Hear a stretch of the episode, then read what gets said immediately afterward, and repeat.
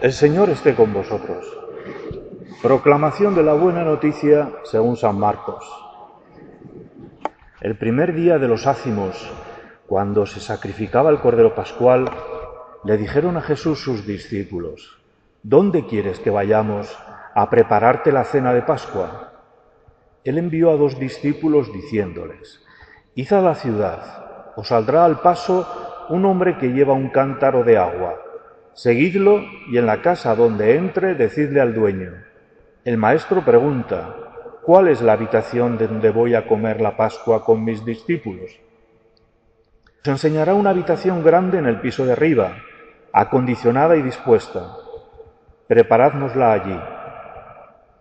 Los discípulos se marcharon, llegaron a la ciudad, encontraron lo que les había dicho y prepararon la Pascua. Mientras comían, tomó pan y pronunciando la bendición, lo partió y se lo dio diciendo, Tomad, esto es mi cuerpo. Después tomó el cáliz, pronunció la acción de gracias, se lo dio y todos bebieron. Y les dijo, Esta es mi sangre de la alianza, que es derramada por muchos. En verdad os digo que no volveré a beber del fruto de la vid hasta el día que beba el vino nuevo en el reino de Dios. Después de cantar el himno, salieron para el monte de los olivos.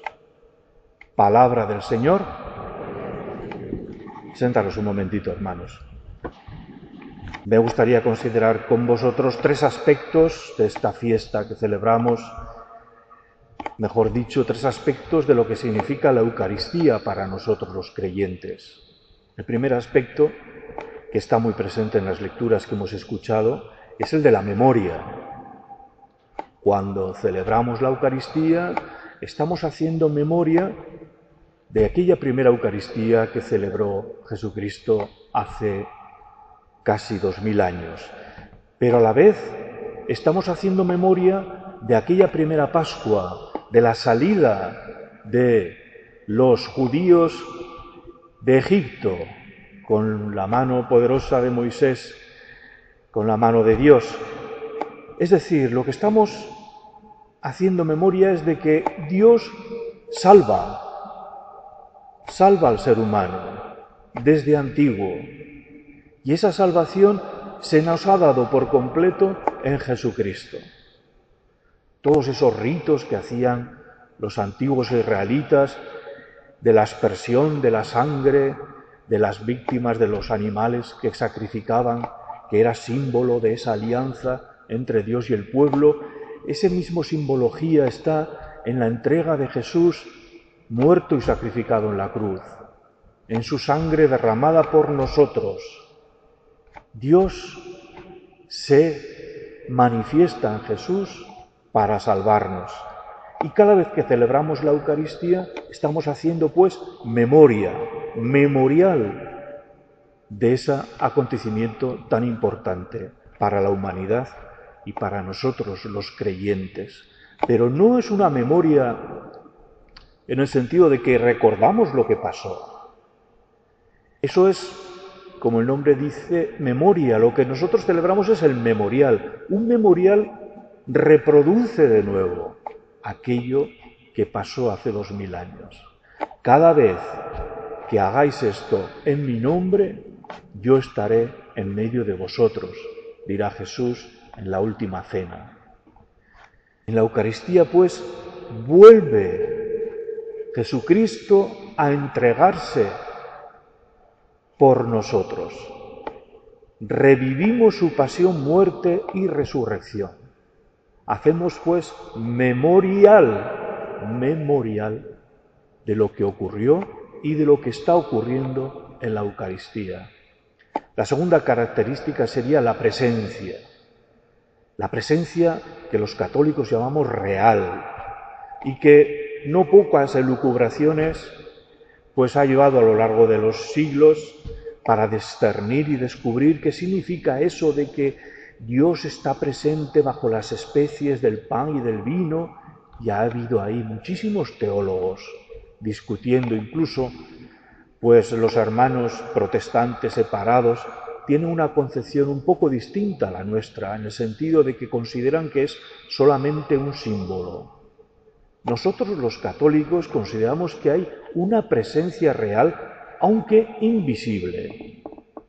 Es una presencia espiritual, tan real como el aire, que no lo vemos, pero que lo respiramos, tan real como los rayos del sol, que no los vemos solamente cuando inciden sobre un objeto, tan real como el amor de las personas que nos quieren, que lo notamos por las consecuencias que tiene sobre nosotros.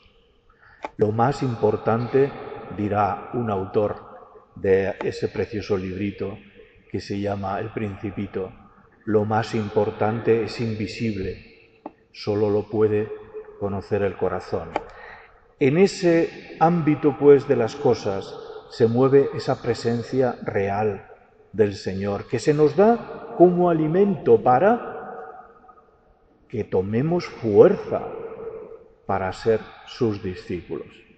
Y en último lugar, la tercera característica sería el compromiso. La Eucaristía no es algo mágico, no es algo, un rito al cual estamos acostumbrados, al cual venimos aquí a la iglesia, que sí, comemos, comulgamos, pero no cambia para, nosotros, para nada nuestra vida. Aquí hacemos un flaco servicio a nuestra fe y no digamos nada a las intenciones del Señor Jesús. La Eucaristía nos tiene que comprometer a compartir nosotros también nuestro pan, el pan de cada día. Compartir mucho o poco, cada uno tiene que decidirlo ante Dios, qué es lo que puede y cuánto puede compartir. Pero sin compromiso, la Eucaristía pierde todo su sentido, queridos hermanos. Memorial, presencia real, compromiso, sobre todo con los más pobres y necesitados. ¿Y qué deciros con estas características? Personalmente los sacerdotes, cómo vivimos la Eucaristía será seguramente el momento más importante de nuestras vidas. A veces os confieso que yo tiemblo cuando levanto sobre mis manos la Eucaristía, porque es tener al dueño del universo en mis manos y es algo que sobrepasa mi conciencia y que a veces me emociono un montón y otras veces pues lo vivo pues con la intransigencia, pues como, como nada, ¿no? Pero es algo sublime y no hay palabras para describir lo que es la Eucaristía. Es el centro y el culmen de la vida cristiana, como dirá el Concilio Vaticano II. Nos ponemos de pie.